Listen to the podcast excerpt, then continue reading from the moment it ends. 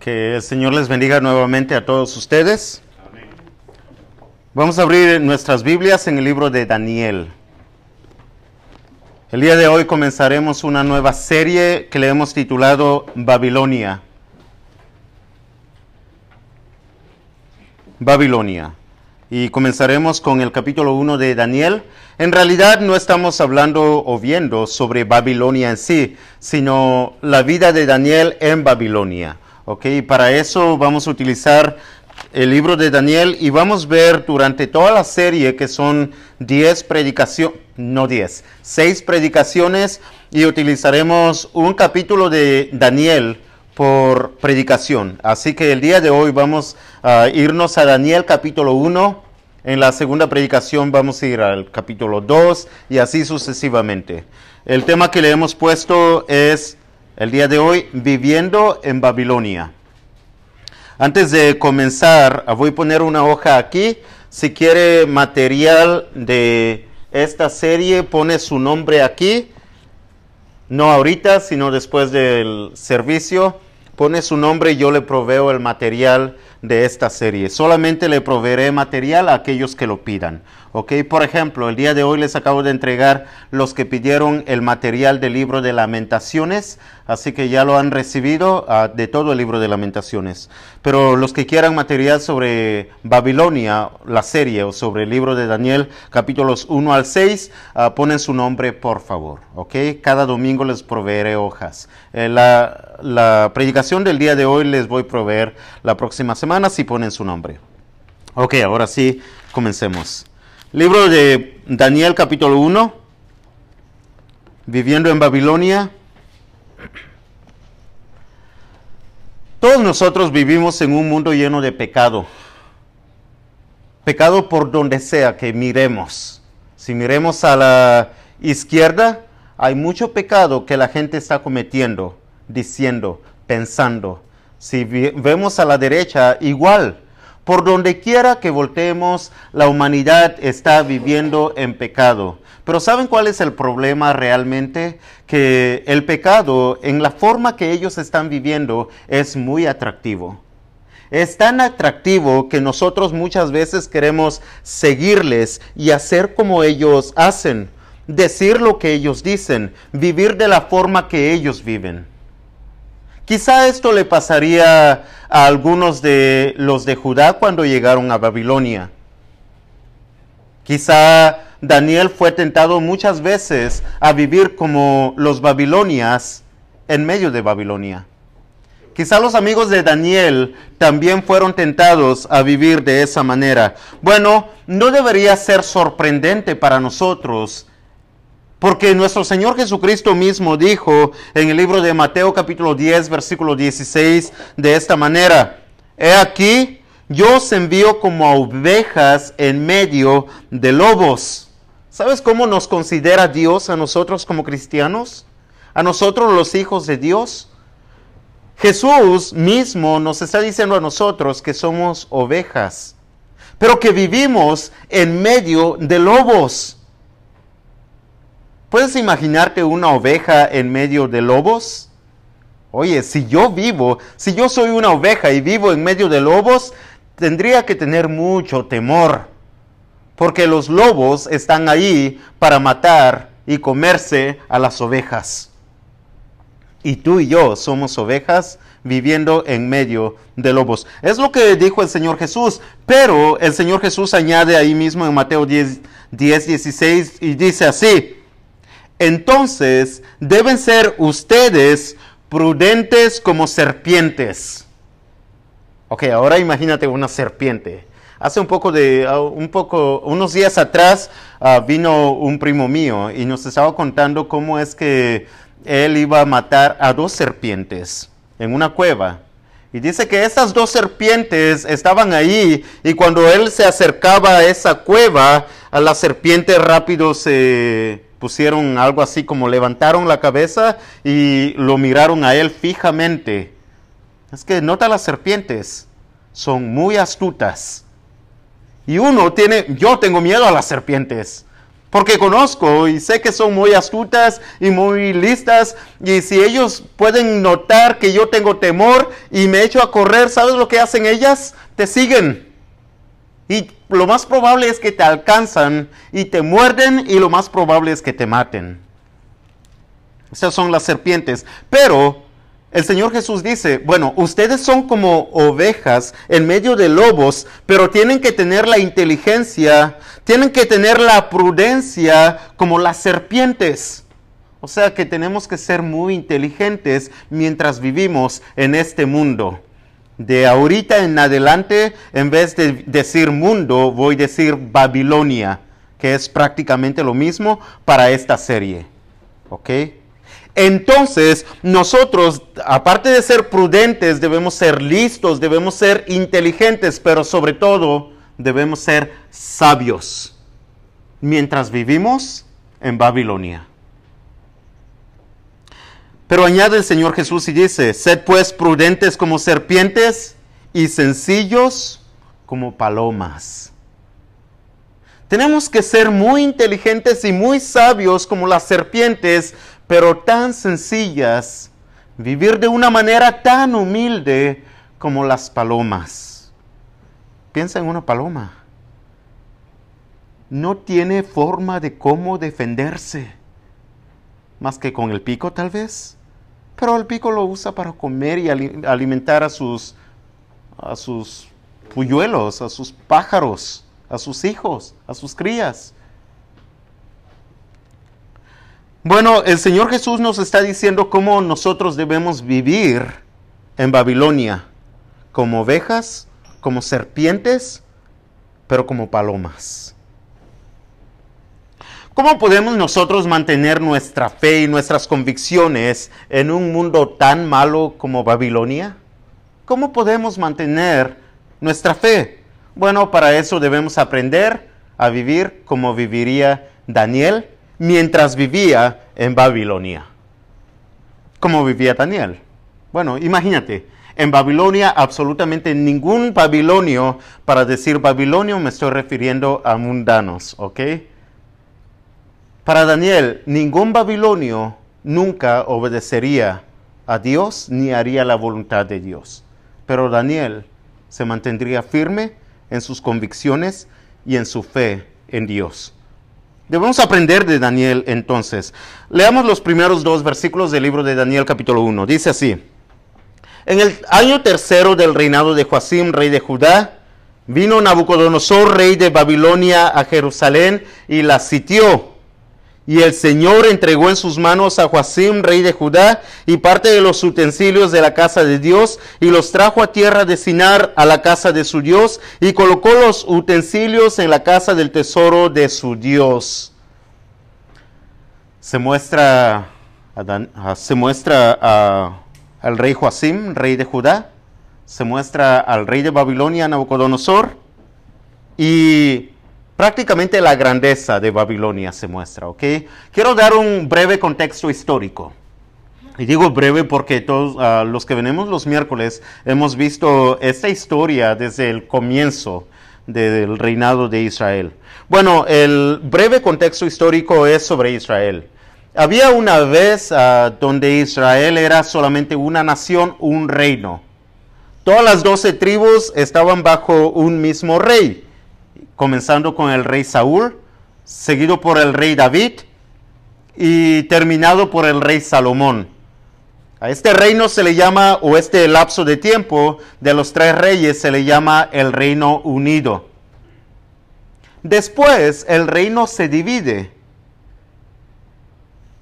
en dos reinos y llamamos al reino de Israel como el reino del norte y al reino de Judá lo llamamos como el reino del sur. En el reino del norte, todos los reyes que se levantaron para reinar, ninguno de ellos fue bueno delante de Dios, ni nunca harían la voluntad de Dios. Por lo tanto, lo que hizo Dios es que levantó una gran potencia, Asiria, y los castigó. Usó a Siria como su vara y castigó a Israel en el año 722 antes de Cristo. Para el año 721 a.C., Israel había desaparecido del mapa, quedando solamente Judá. Porque en Judá se levantaron algunos reyes que sí eran buenos y hacían la voluntad de Dios. Por eso Dios los salvó de los asirios y por eso ellos permanecieron. Sin embargo, la nación entró en rebelión en contra de Dios, o sea, Judá, el reino del sur. Y por lo tanto, casi aproximadamente 100 años más tarde, después de que uh, los sirios uh, desaparecieron a Israel, Dios levanta otra gran potencia mundial, que es Babilonia. Y Dios castiga al reino del sur, a Judá, por su rebeldía, usando a los babilonios. Bueno, uh, cuando pasó esto hubieron tres deportaciones. Tres deportaciones. La primera deportación pasó en el año 606 antes de Cristo. Y el primer grupo que se llevaron fue e incluía a Daniel y a sus amigos. Y sobre este grupo, sobre este grupo de personas vamos a estar hablando en esta serie en el libro de Daniel. Pero el segundo grupo fue llevado a Babilonia diez años más tarde. Entre ellos se encontraba el profeta Ezequiel. Y el tercer grupo que se llevaron a Babilonia fue diez años más tarde, cuando dejaron prácticamente desolada a Judá. Veíamos uh, lamentaciones y hablábamos bastante sobre eso. He ahí el contexto. Bueno, uh, veíamos también que quemaron las casas de las personas que vivían en la ciudad de Jerusalén, quemaron el palacio real, pero también quemaron el templo. Destruyeron prácticamente todo. Y nosotros ya, ya vimos lo que quedó de ellos mientras veíamos lamentaciones. Pero ¿qué es lo que pasó con las personas que se llevaron a Babilonia? Bueno, esto es lo que estaremos viendo durante las próximas enseñanzas bíblicas. Si ustedes notan en el versículo 2, dice de esta manera, lo que pasa es que el rey Nabucodonosor se creía superior a todas las naciones, por lo tanto a todas las personas porque era el rey, porque era la gran potencia. A él mismo se atribuiría a él el poder y la gloria por el cual Babilonia ha llegado a ser la gran potencia. Por lo tanto, podrían decir las personas, wow, Nabucodonosor es el gran rey, o como algunos dirían, es el rey de reyes, porque es superior a todos los reyes de todas las naciones. Y por lo tanto, el Dios o los dioses del rey Nabucodonosor es superior al Dios o los dioses de Israel. Pero nota lo que dice el versículo 2. La Biblia ni los escritores inspirados dicen que Nabucodonosor es el gran rey y por él pasan las cosas. Nota lo que dice el Señor, cuando dice el Señor, está hablando de Dios. El Señor Jehová entregó en manos del rey Nabucodonosor a Joacim, rey de Judá.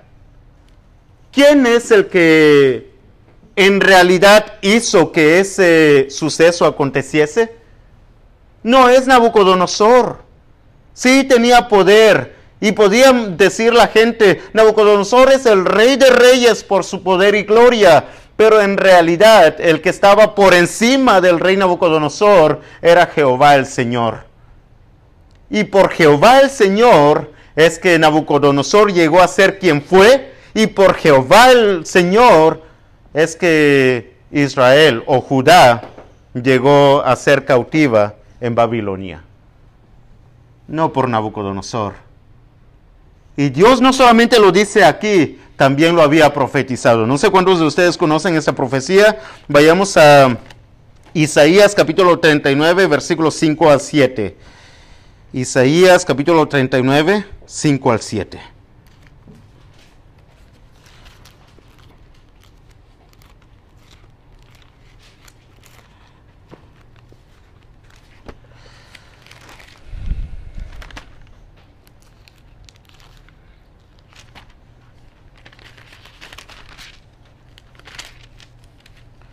Dice así.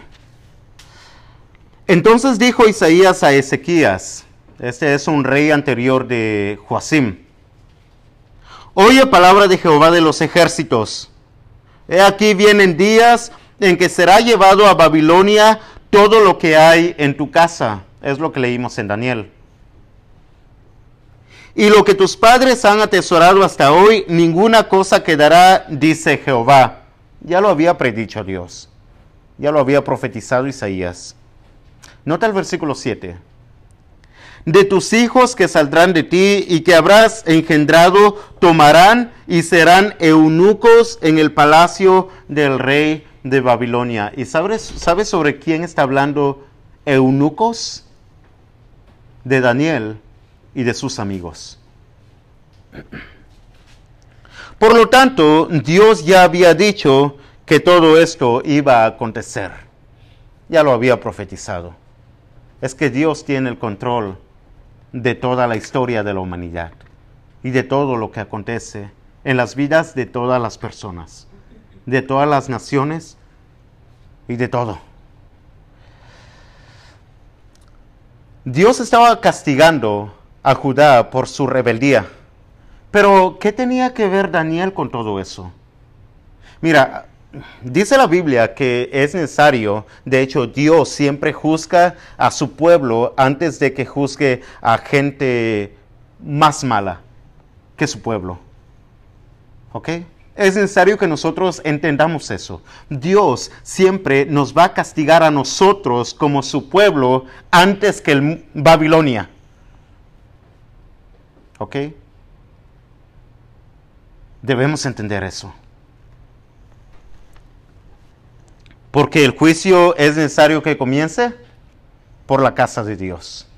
Con un propósito, con un solo propósito, para que vengamos arrepentidos delante de la presencia de Dios. Por eso. Y Judá había sido castigada por Dios para que se arrepintieran.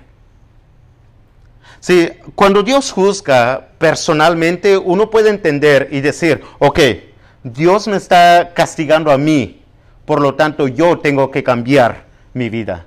Pero cuando Dios juzga a una nación o a una familia o a una comunidad, es difícil saber quién fue el culpable. En el caso de Daniel, los estaban juzgando, Dios estaba juzgando a todo el reino de Judá. Pero ¿qué tenía que ver Daniel con todo ese castigo? Porque Daniel no había pecado, ni sus amigos habían pecado. Entonces, ¿cuál debería ser la reacción de Daniel mientras vive en Babilonia?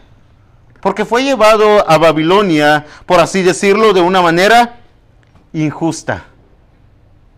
Porque él no tenía pecado, ni había cometido ningún error. Leamos el versículo 3 al 7. Daniel 1, 3 al 7 y dice así. Dijo el rey a Aspenaz, Aspenaces, jefe de sus eunucos, que trajese de los hijos de Israel, del linaje real de los príncipes, muchachos en quienes no hubiese tacha alguna, de buen parecer, enseñados en toda sabiduría, sabios en ciencia y de buen entendimiento. Este era uno de ellos, Daniel, muy, muy inteligente y al parecer de buena apariencia física. E idóneos para estar en el palacio del rey y que les enseñase las letras y la lengua de los caldeos, o sea, el idioma que hablaban en Babilonia. Y le señaló el rey, le señaló el rey ración para cada día, de la provisión de la comida del rey y del vino que él bebía, y que los criase tres años, para que al fin de ellos se presentasen delante del rey. Entre estos estaban Daniel, Ananías, Misael y Azarías de los hijos de Judá. Ok, vamos a hacer algo, ok. Pronto, no ahora, quizá al final de la serie, pero yo les voy a preguntar cuáles son los nombres de Daniel y sus tres amigos originales, dados por sus padres, ¿ok? Y son estos, Daniel, Ananías, Misael y Azarías, que eran de los hijos de Judá. Esos son los nombres de Daniel y sus amigos. Si ustedes me dicen Sadrach, Mesach y Abednego? No, no. Porque esos no fueran sus nombres originales. Esos nombres se les pusieron cuando ya estaban, cuando ya estaban viviendo en Babilonia. Nota lo que dice el 7. A estos el jefe de los eunucos puso nombres. Puso a Daniel, le llamaron Belsasar. ¿Sabes que Belsasar es uno de los dioses de Babilonia? Daniel le dieron uno de los nombres de los dioses de Babilonia. ¿Por qué tú crees? Para que se adaptara a la vida de Babilonia. No solamente Daniel, sino que a Ananías llamaron Sadrach, otro de los dioses de Babilonia. A Misael llamaron Mesac, otro de los dioses de Babilonia. Y a Azarías llamaron Abednego, otro de los dioses de Babilonia. Así que Daniel y sus amigos les pusieron nombres de los dioses de Babilonia, obviamente con un solo propósito, para que se adaptaran ahí. Por eso.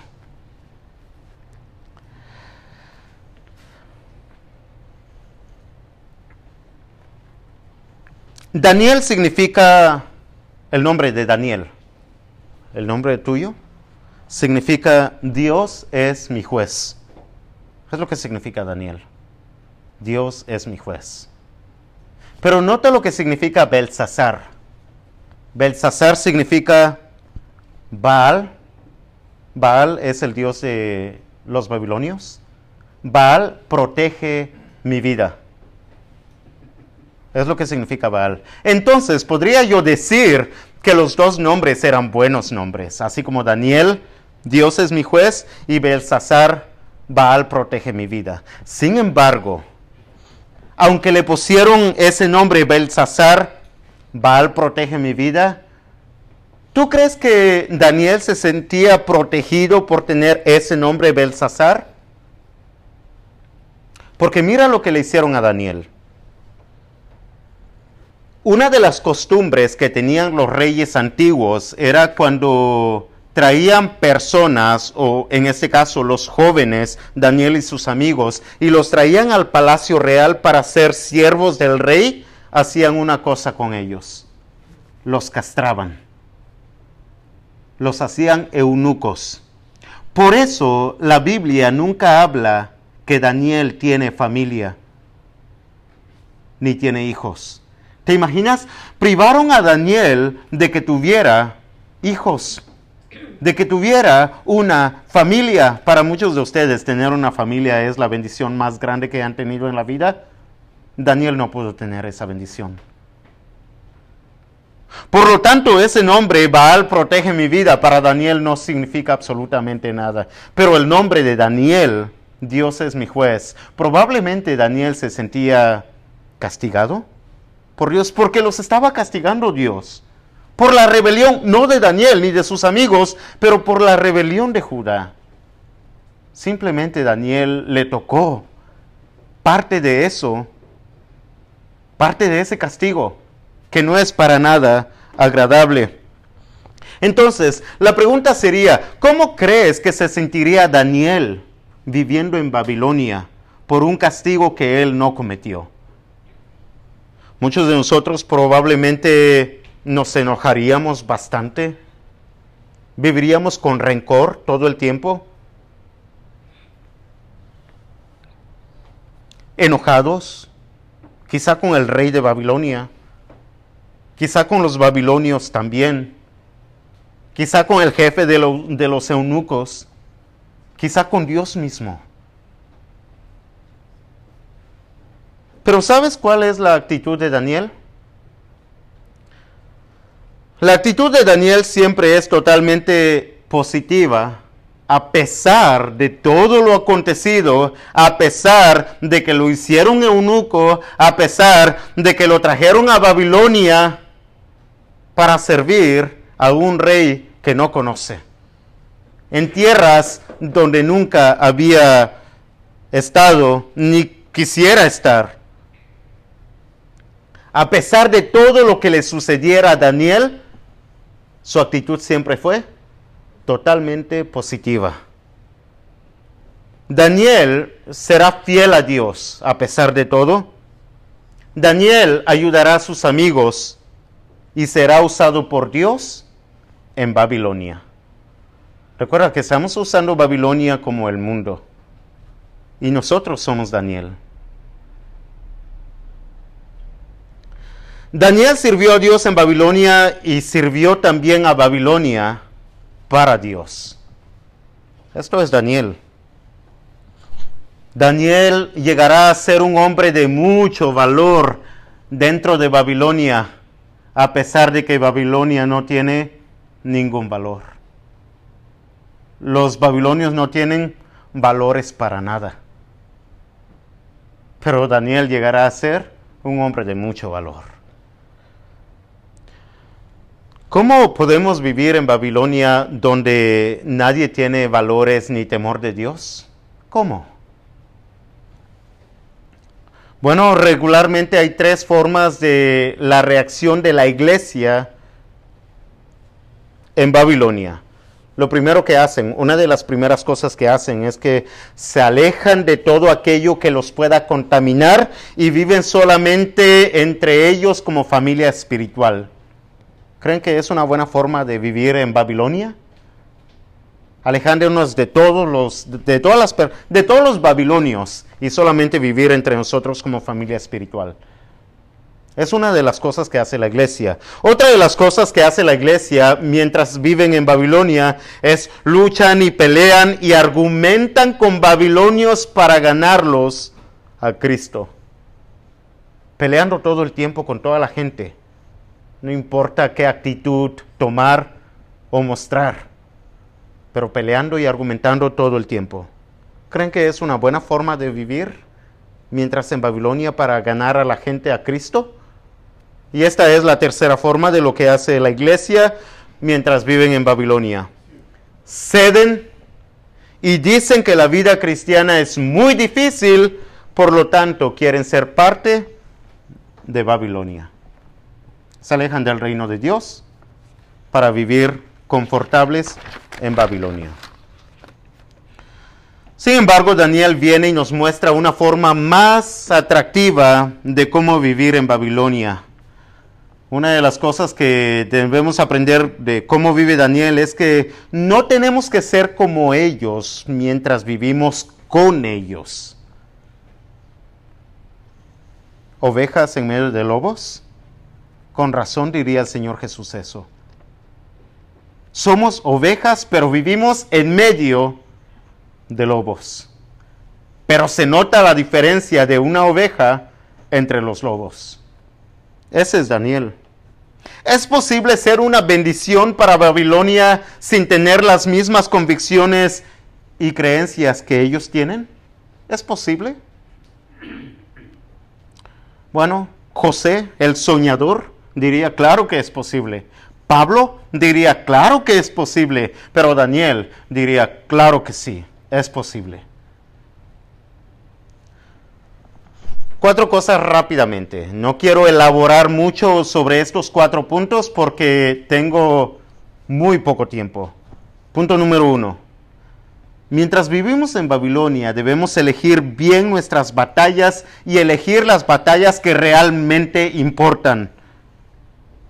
¿Sabe lo que hace Daniel cuando se le dice que tiene que comer de la bebida y de la comida del rey? Él traza bien la línea, pero una de las primeras cosas que hace Daniel es ora a Dios por sabiduría. Ora a Dios y pide a sus amigos que oren juntamente con él por sabiduría.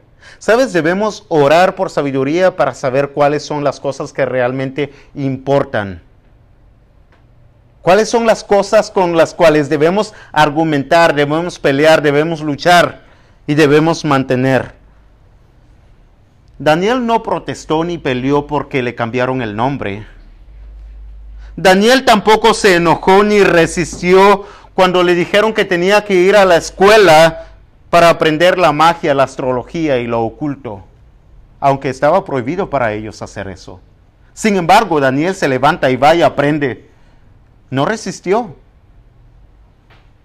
Daniel no se enojó ni resistió servir al rey, a Nabucodonosor. No lo trató como su enemigo, ni a él ni a los babilonios. No intentó imponerle sus valores y creencias, esperando que ellos tienen que vivir como él viva. No. No peleó con ellos, pero Daniel sí se propuso una cosa en su corazón. No contaminarse con la comida ni la bebida del rey. Es una de las cosas que debemos hacer nosotros siempre. Sabiduría para saber qué mantener y dónde trazar la línea y dónde no cruzar la línea. Número dos. Mientras vivimos en Babilonia, necesitamos mantener nuestras convicciones, pero con gracia. Mira que es bien fácil hablar y hablar y hablar. Así que la gente no espera ah, que hablemos tanto y qué tan fuerte hablamos, sino que espera que nosotros vivamos lo que hablamos. Es lo que esperan ver.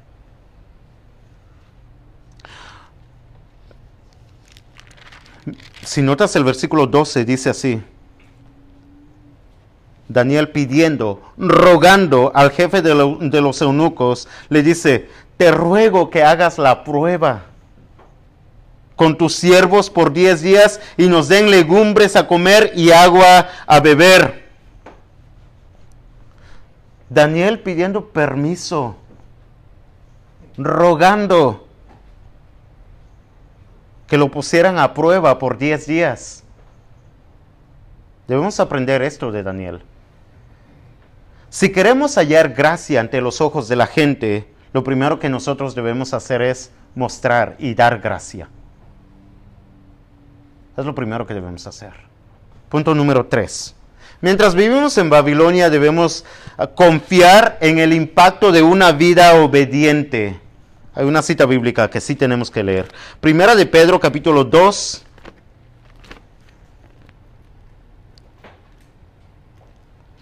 Primera de Pedro 2, 11 al 12. Dice así. Amados, yo os ruego como extranjeros y peregrinos que os abstengáis de los deseos carnales que batallan contra el alma manteniendo buena vuestra manera de vivir entre los gentiles, para que en lo que murmuran de vosotros como los de malhechores, glorifiquen a Dios en el día de la visitación al considerar vuestras buenas obras.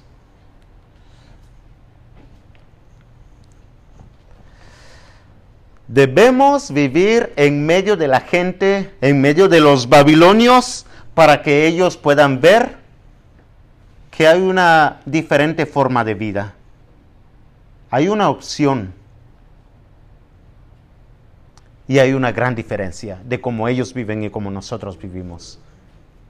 Pero para eso necesitas mostrarle en tu vida, en tu matrimonio, necesitas mostrarles con tu vida, con tu familia, con tus hijos, y mostrarles que tus hijos son mejores que los babilonios.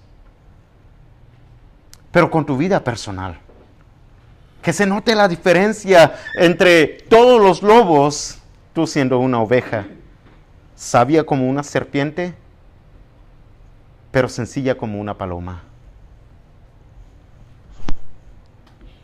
No tendremos impacto sin tener contacto con ellos. No podemos escondernos. Vivimos en medio de ellos. Y lo último, punto último. Mientras vivimos en Babilonia debemos recordar que Dios sigue en el trono. Dios está a cargo de aquel que está a cargo.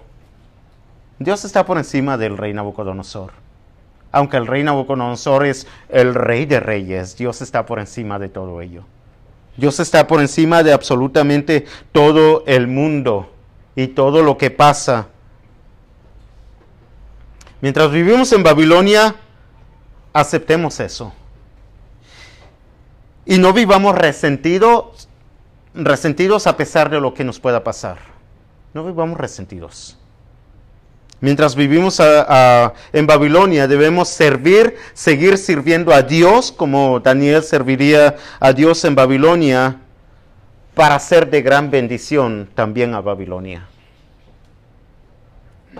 Porque Dios puede bendecir a Babilonia por medio de nosotros. Y sirvamos a Babilonia para la gloria de Dios y Babilonia será un mejor lugar para vivir para todos. Es lo que haría Daniel. Es lo que hizo Daniel. Vamos a cantar un himno de invitación. Si alguien quiere ah, ponerse a cuentas con Dios el día de hoy, puede hacerlo mientras cantamos la primera estrofa de A solas al huerto yo voy, himno número 201.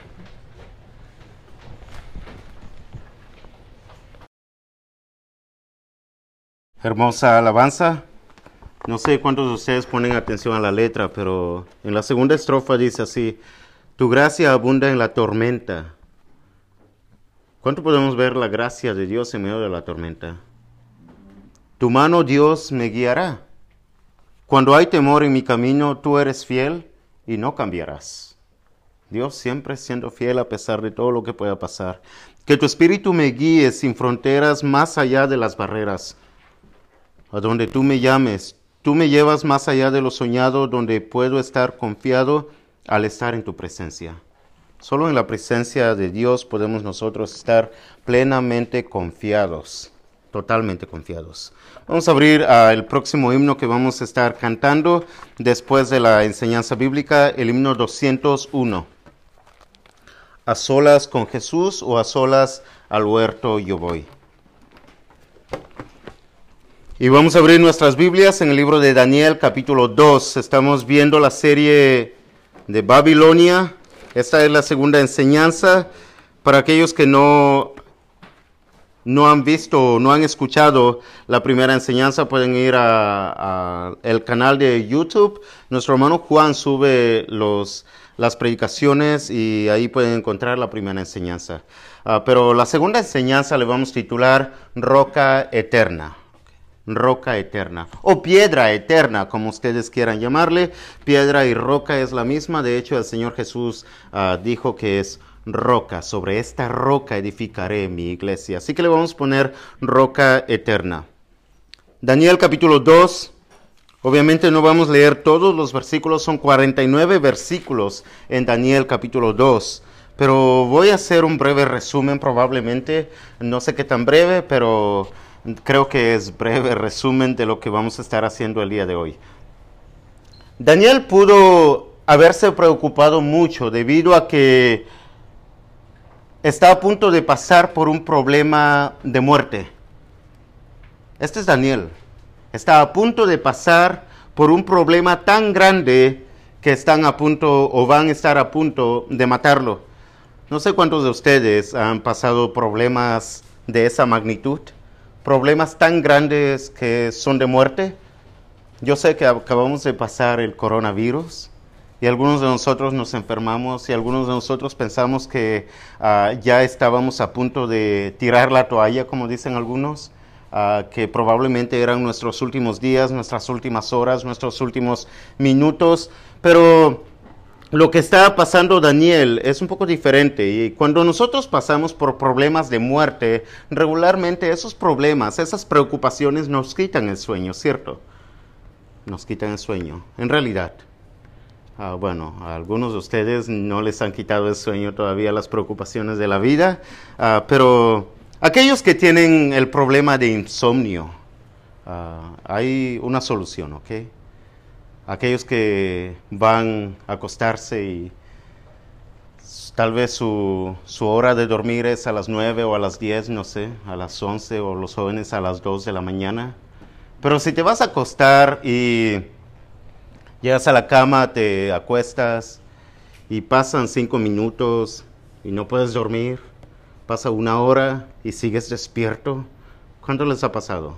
No sé cuánto les ha pasado, pero ¿por qué les ha pasado? ¿Porque tienen ese problema de insomnio o porque les preocupan las cosas de la vida, los problemas y todas estas cosas? Bueno, la solución es bien sencilla, ¿ok? Bien sencilla. Haz de cuenta que, mira, te vas a acostar. Haz de cuenta que estás en la iglesia. Abres el canal de IDC Zion pones una predicación y en cinco minutos te duermes. Es una buena solución, porque hay algunos que tienen ese problema de sueño. Bueno, vamos a estar hablando sobre el problema de sueño, pero de Nabucodonosor. Porque Nabucodonosor tuvo un sueño en el capítulo 2 de Daniel. Nota lo que dice el versículo 1. En el segundo año del reinado de Nabucodonosor, tuvo Nabucodonosor sueños y se perturbó su espíritu y se le fue el sueño. Le preocupó mucho este sueño de tal manera que ya no podía dormir, no solamente esa noche, sino la siguiente noche y las siguientes noches.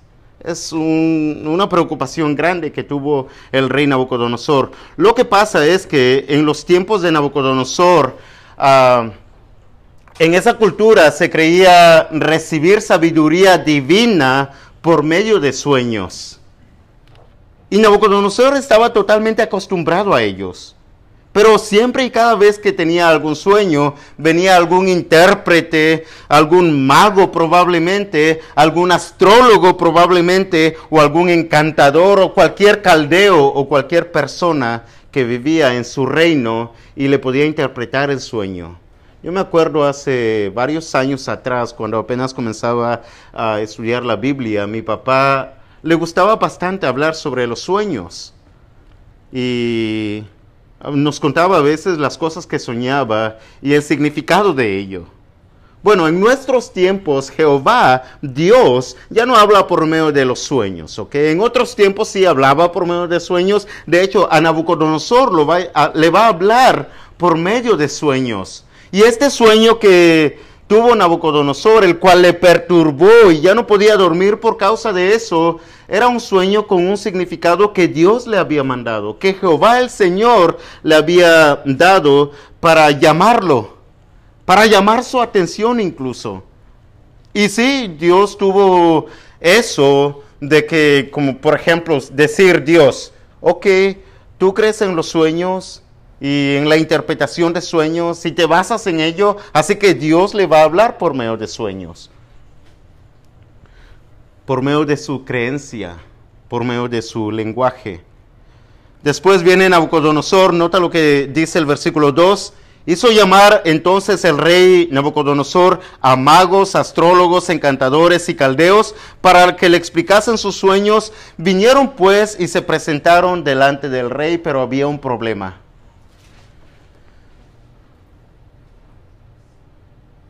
Dice Nabucodonosor, para ver si realmente son genuinos y me van a decir la verdad, no solamente quiero saber lo que significa el sueño, sino ustedes mismos tienen que decirme lo que yo soñé. ¿Saben lo que dicen los caldeos, los astrólogos, estas personas? Nota el versículo 10 al 11.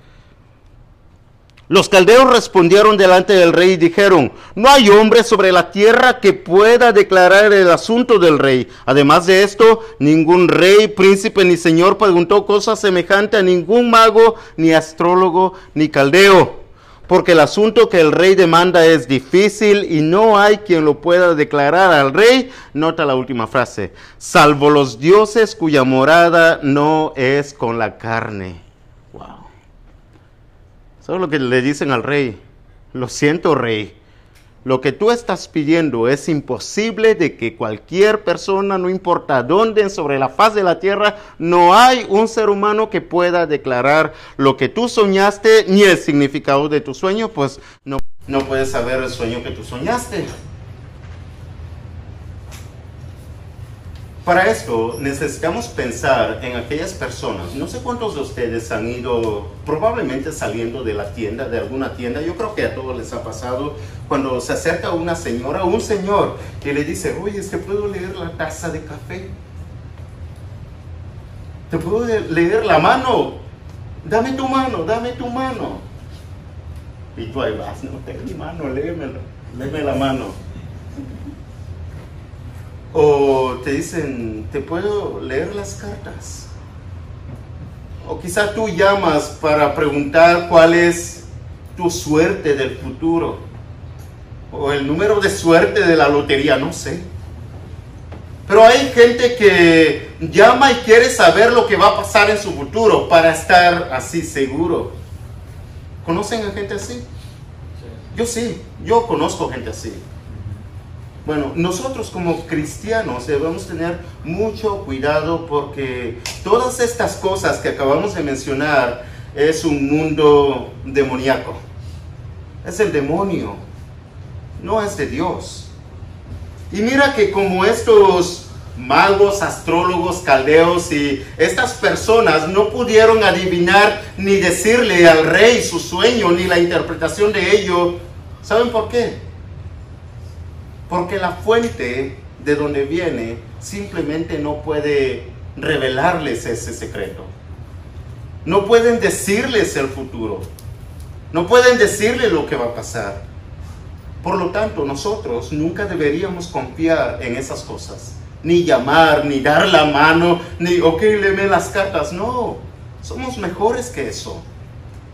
Mucho mejores que eso. Solo hay uno que puede revelar todos los secretos y los misterios de la vida. Y ellos mismos dicen quién. Nota lo que dice la última frase otra vez.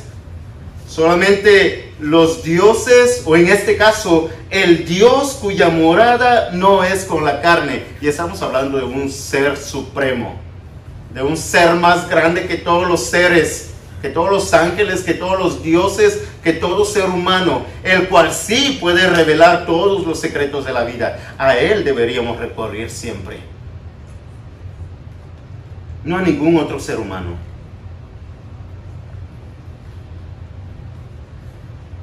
¿Sabes cuál es la reacción de Nabucodonosor cuando escuchó su gente sabia, súper inteligente, los mejores de los mejores? Entre ellos estaba Daniel y sus amigos. No los que dieron respuesta, sino de los sabios. ¿Sabes lo que, cómo reaccionó Nabucodonosor cuando le dieron esa respuesta? Nota el versículo 12. Por esto el rey con ira y con gran enojo mandó que matasen a todos los sabios de Babilonia. Todos. ¿Qué carácter tiene el rey, no? Oye, y tiene todo ese poder. Recuerda que es el rey de reyes, Nabucodonosor el grande, de Babilonia la grande, de la potencia mundial en ese tiempo. Por lo tanto, Nabucodonosor puede hacer eso se levanta y dice, ok, maten a todos los sabios de, mi reinado, de mi reino. 13. Y se publicó el edicto de que los sabios fueran llevados a la muerte y buscaron a Daniel y a sus compañeros para matarlos. ¿Sabes? La semana pasada vimos que Daniel llegó a Babilonia sin que hubiese cometido pecado él, sino que por culpa del pueblo que había entrado en rebelión en contra de Dios. Daniel no tenía culpa de estar en Babilonia. Pero Daniel tampoco tenía culpa en este caso el hecho de que lo buscaran para matarlo. Porque, oye, Daniel sí sirve a un Dios vivo. Daniel sí. Estos caldeos, astrólogos y magos y esta gente, charlatanes, no. Pues que los maten a ellos. Pero ¿qué tiene que ver Daniel y sus compañeros? No tiene nada que ver. Sin embargo, están buscándolo para matarlo.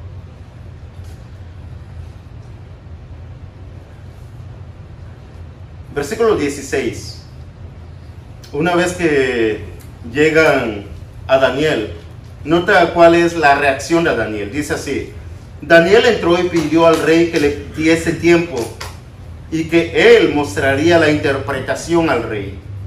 Luego se fue Daniel a su casa e hizo saber lo que había, lo que había a Ananías, Misael y Azarías. ¿Recuerdan sus amigos? Nombres originales, aquí están.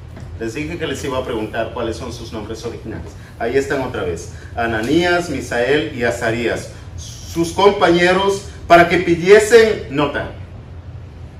Regularmente cuando tienes algún problema, ¿en dónde vas para solucionar ese problema? probablemente quieres solucionarlo tú, ¿verdad? Probablemente vas a algún amigo, alguien que tiene los contactos tal vez, alguien que tiene el dinero tal vez, alguien que tiene la influencia tal vez, no sé. Pero ¿a quién recurres primero? Bueno, ah, nota lo que hace Daniel. Va y no recurre a sus amigos, sino que les da la noticia. Pero después les dice a sus amigos, pidan misericordia de Dios, del Dios del cielo, sobre este misterio. En otras palabras, Daniel les dice, pónganse en oración. Oren. Y debemos aprender esto de Daniel también mientras vivimos en Babilonia. Cualquier problema que tenemos, lo primero que debemos hacer es orar y pedirle a nuestros hermanos, a nuestros amigos en la iglesia que oren también por nosotros y por el problema que tenemos. Porque hay problemas que no solamente nos incumbre a nosotros, sino puede afectarles a ellos también. Ese era el caso de Daniel y sus amigos. Nota por qué dice, a fin de que Daniel y sus compañeros no pereciesen con los otros sabios de Babilonia. Otra de las cosas, Daniel no solamente se preocupaba por su vida, Daniel también se preocupaba por la vida de sus amigos, Ananías, Misael y Azarías, pero también se preocupaba por los astrólogos, por los magos, por los caldeos, por los encantadores, por todos ellos. Mira, ¿qué tiene? Por culpa de ellos está Daniel en esta situación y Daniel pide por su vida, por la vida de sus amigos y aún por la vida de ellos. ¿Te imaginas el corazón de Daniel? A mí me gustaría tener un corazón como el Daniel. ¿Sabes que dice la Biblia que si en algún momento hubiese alguna destrucción que Jehová Dios del cielo quisiera destruir y aniquilar todo el mundo, y hubiera tres personas viviendo en ese tiempo, tres personas. Por estas tres personas, dice, solamente estas personas Dios los salvaría. No sé cuántos de ustedes pueden adivinar cuáles son las personas. El primero es Noé. Si estuviera Noé ahí, Dios los salvaría. Y con razón salvó a Noé. El segundo es Job. Si estuviera Job ahí, yo los salvaría. Y el tercero es Daniel. Ese tipo de corazón tiene Daniel. De tal manera que si Dios quisiera destruir en ese momento toda Babilonia y todo el mundo, Dios podía salvar solamente a Daniel. Así era Daniel, para Dios. Ese era el gran valor que tenía Daniel para Dios. Bueno, ah, vienen y oran, oran a Dios, piden misericordia por sus vidas, por la vida de todos los que están en peligro. Nota lo que dice el versículo 19.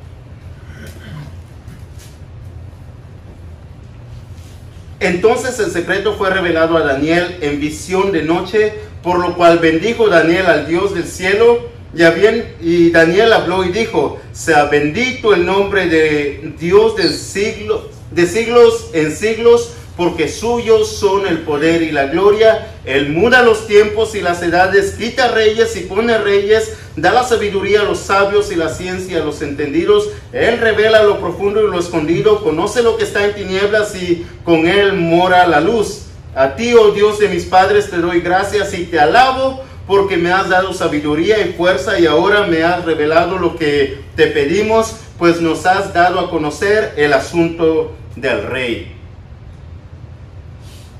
Mira, si tienes un problema de muerte y tienes la solución, en el momento que tienes la solución, ok, supongamos que eres algo así como Daniel y tienes este problema, entonces sabes que lo primero que tienes que hacer es pedir a Dios. Y vas y pides a Dios. Pero una vez que Dios te da la habilidad para poder resolver ese problema, ¿qué es lo primero que haces? La mayoría de nosotros lo primero que haría es ir y solucionar el problema para así salvar nuestras vidas o no. es lo más obvio, es lo más lógico para la mayoría de la gente. Daniel no hace eso. ¿Sabes lo primero que hace Daniel? Tiene un problema de muerte, pide a Dios por, sabiduría para solucionar este problema. Dios le da la solución y lo primero que hace Daniel después de eso es alabar a Dios. Dar gracias a Dios. ¿Sabes que el segundo problema es este? La solución que Dios le dio a Daniel puede ser algo de doble filo. Uno, puede calmar la ira del rey o dos, puede encender más la ira del rey. Porque lo que la verdad que se le dio a Daniel no es nada fácil para ser recibido siendo Nabucodonosor quien es, con el carácter que tiene. Pero a pesar de todo ello, lo primero que hace Daniel, en vez de ir corriendo y decirle a Nabucodonosor, ok, tengo el secreto del misterio que tú está, tanto esperas. Lo primero que hace Daniel es alaba, da gloria a Dios, da honra a Dios, da gracias a Dios. Es lo primero que hace. Es lo primero que debemos hacer siempre. Siempre, siempre, siempre.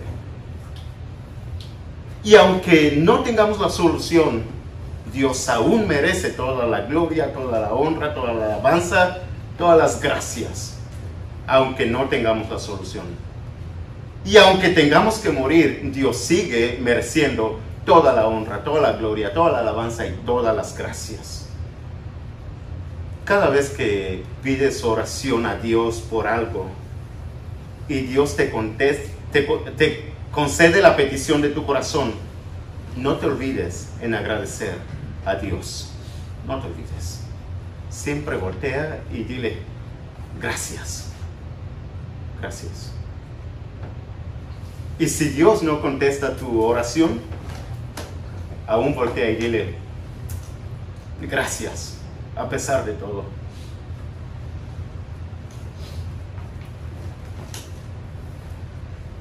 Mientras vivimos en Babilonia, si realmente conocemos quién está en control de todo, entonces podremos tener total control de todos nuestros temores, de todas nuestras preocupaciones. Y Daniel sabía quién está en control de todo. Otra de las cosas que haría Daniel es que nunca se daría el crédito a sí mismo, sino todo el crédito va para el que lo merece, para Dios. Nota lo que dice el versículo 24. Después de esto fue Daniel a Arioc, el cual el rey había puesto para matar a los sabios de Babilonia, y le dijo así, no mates a los sabios de Babilonia, llévame a la presencia del rey y yo le mostraré la interpretación. Nota lo que dice después ah, cuando Daniel viene delante del rey. Voy a seguir leyendo, ¿ok?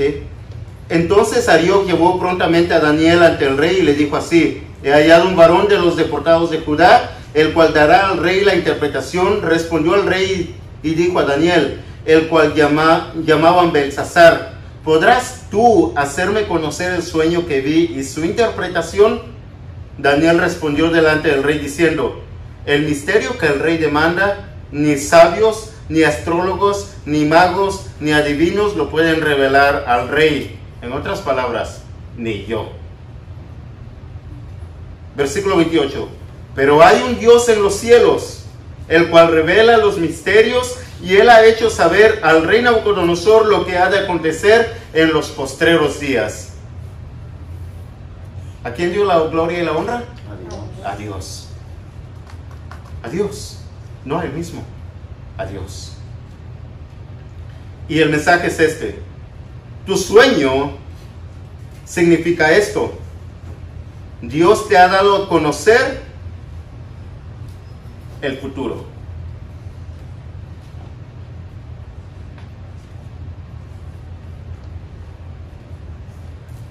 Dios le había dado a conocer el futuro al rey Nabucodonosor por medio de Daniel. Daniel sabe quién es él y sabe lo que es y en la situación que está, pero sabe también que no es mejor que los demás, sino que Daniel sabe que él ha experimentado la misericordia de Dios. ¿Has experimentado la misericordia de Dios? Yo creo que sí, yo creo que sí. Entonces vivamos de una manera en Babilonia tan humilde como Daniel. Nunca nos acreditemos lo que no merecemos. Siempre demos el crédito al que sí se merece, a Dios. Ahora todos ustedes pueden estar pensando, ¿cuál es el sueño de Nabucodonosor? Ya dime, porque el tiempo se está acabando, ¿cierto? Versículo 36. Ah, este es el sueño, también la interpretación de él diremos en presencia del rey. No sé si leer todo. Tú, oh rey, eres rey de reyes porque el Dios del cielo te ha dado reino, poder y fuerza y majestad. Y donde quiera que habitan los hijos de hombres, bestias del campo y aves del cielo, Él los ha entregado en tu mano y te ha dado el dominio sobre todo. Tú eres aquella cabeza de oro. Es el sueño de Nabucodonosor. Había soñado una estatua de cabeza de oro. Y después de ti se levantará otro reino inferior al tuyo, y luego un tercer reino de bronce, el cual dominará sobre toda la tierra, y el cuarto reino será fuerte como hierro, y como el, hierro desmenuza y rompe todas las cosas, desmenuzará y quebrantará todo. Y lo que viste de los pies y los dedos, en parte de barro cocido de alfarero y en parte de hierro, será un reino dividido, mas habrá en él algo de la fuerza del hierro, así como viste hierro mezclado con barro cocido. Y por ser los dedos de los pies en parte de hierro y en parte de barro cocido, el reino será en parte fuerte y en parte frágil. Así como viste el hierro mezclado con barro, se mezclarán por medio de alianzas humanas pero no se unirán el uno con el otro como el hierro no se mezcla con el barro. Y en los días de estos reyes el Dios del cielo levantará un reino que no será jamás destruido, ni será el reino dejado a otro pueblo. Desmenuzará y consumirá a todos los reinos, pero él permanece para siempre. Y estamos hablando de el último reino. De la manera que viste que del monte fue cortada una roca. Del monte fue cortada una piedra, una roca. No con mano, la cual desmenuzó el hierro, el bronce, el barro, la plata y el oro.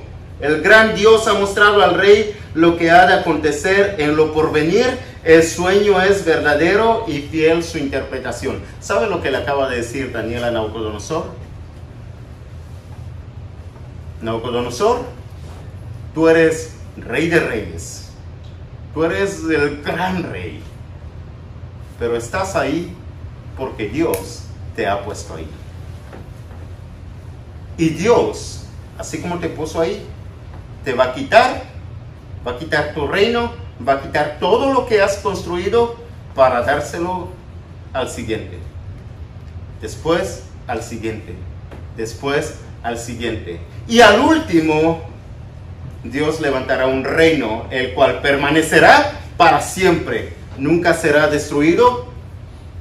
Y vendrá una roca, el cual destruirá todos los reinos que te he mencionado, incluyéndote a ti. Nabucodonosor. Y solamente la roca, el reino permanecen para siempre y para siempre, por los siglos de los siglos. Amén. No sé cuántos de ustedes, siendo Nabucodonosor, escuchar este mensaje, oye, es que te digan, tú eres el rey grande y poderoso, el rey de reyes, pero Dios va a quitar tu reino juntamente contigo y todo lo que has construido. ¿Cuántos de ustedes se alegrarían por escuchar tal cosa? no sé cuántos de ustedes, pero Nabucodonosor pudo encender su ira y destruir ahí mismo a Daniel Ya no a los magos, ya no a los astrólogos, a Daniel por lo que ha dicho. Pero ¿sabes cuál es la reacción de Nabucodonosor? Versículo 46. Entonces el rey Nabucodonosor se postró sobre su rostro y se humilló ante Daniel y mandó que le ofreciesen presentes e incienso. El rey habló a Daniel y dijo, ciertamente el Dios vuestro es Dios de dioses y Señor de los reyes y el que revela los misterios, pues pudiste revelar este misterio. Entonces el rey engrandeció a Daniel y le dio muchos honores y grandes dones y le hizo gobernador de toda la provincia de Babilonia y jefe supremo de todos los sabios de Babilonia. ¿Recuerdan a José? Le pasó algo similar. Y Daniel solicitó del rey y obtuvo que pusiera sobre los negocios de la provincia de Babilonia a sus amigos y Daniel estaba en la corte del rey. Hay cuatro metales que se mencionan en la estatua. Estaba el oro, estaba la plata, estaba el hierro, estaba el barro. Estos cuatro metales representan cuatro reinos o cuatro imperios mundiales. El oro, que es la cabeza, es Nabucodonosor, Babilonia. Después de él se levantaría el siguiente imperio mundial, Media y Persia. Después se levantaría Grecia y al último se levantaría Roma. Y después el reino de los cielos, en los días de Roma. El reino de los cielos es la iglesia. Y no importa lo que haga el diablo, no importa lo que hagan los hombres, la iglesia permanece para siempre. La roca es la fundación de la iglesia. Que Pedro. No. Mateo 16, 18. La roca es Cristo. La roca es Cristo totalmente. Es la roca eterna.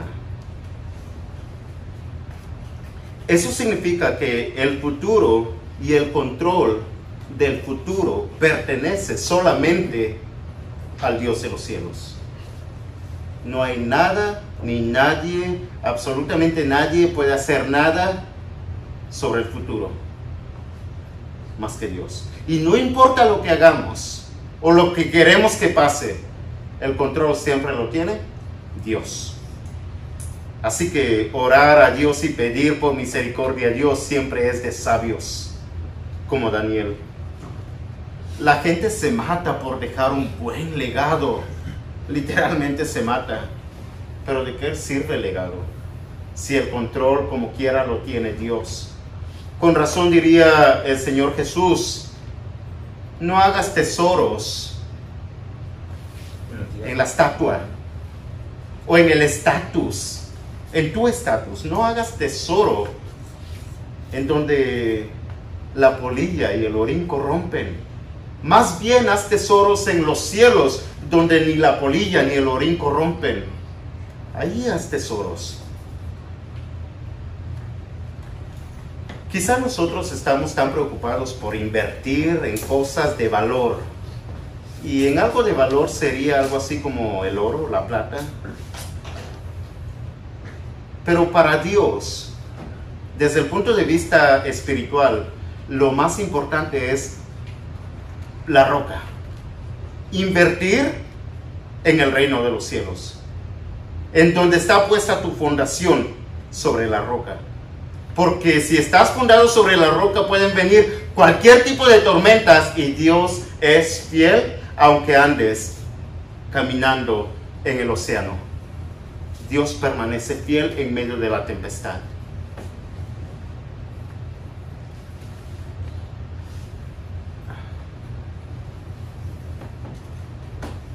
Así que voy a concluir con esto, ¿ok? Y es una pregunta. ¿Quieres ser parte del reino de los cielos o parte de Babilonia? Porque Babilonia es Babilonia la grande. El reino de los cielos es muy pequeño, pero necesitas decidirte hoy. Yo diría, acepta la roca y sé bautizado para entrar al reino de los cielos. Porque es lo que cuenta para siempre y siempre. Todo lo demás es pasajero y todo perece. Pregúntate, ¿dónde quedó Babilonia? Babilonia quedó completamente destruida, totalmente en ruinas. Pero el reino de los cielos permanece aún. 2500 años después casi. Vamos a cantar ah, el himno de invitación. Si hay alguien que quiere bautizarse para entrar al reino de los cielos, puede hacerlo. Mientras cantamos este himno de invitación.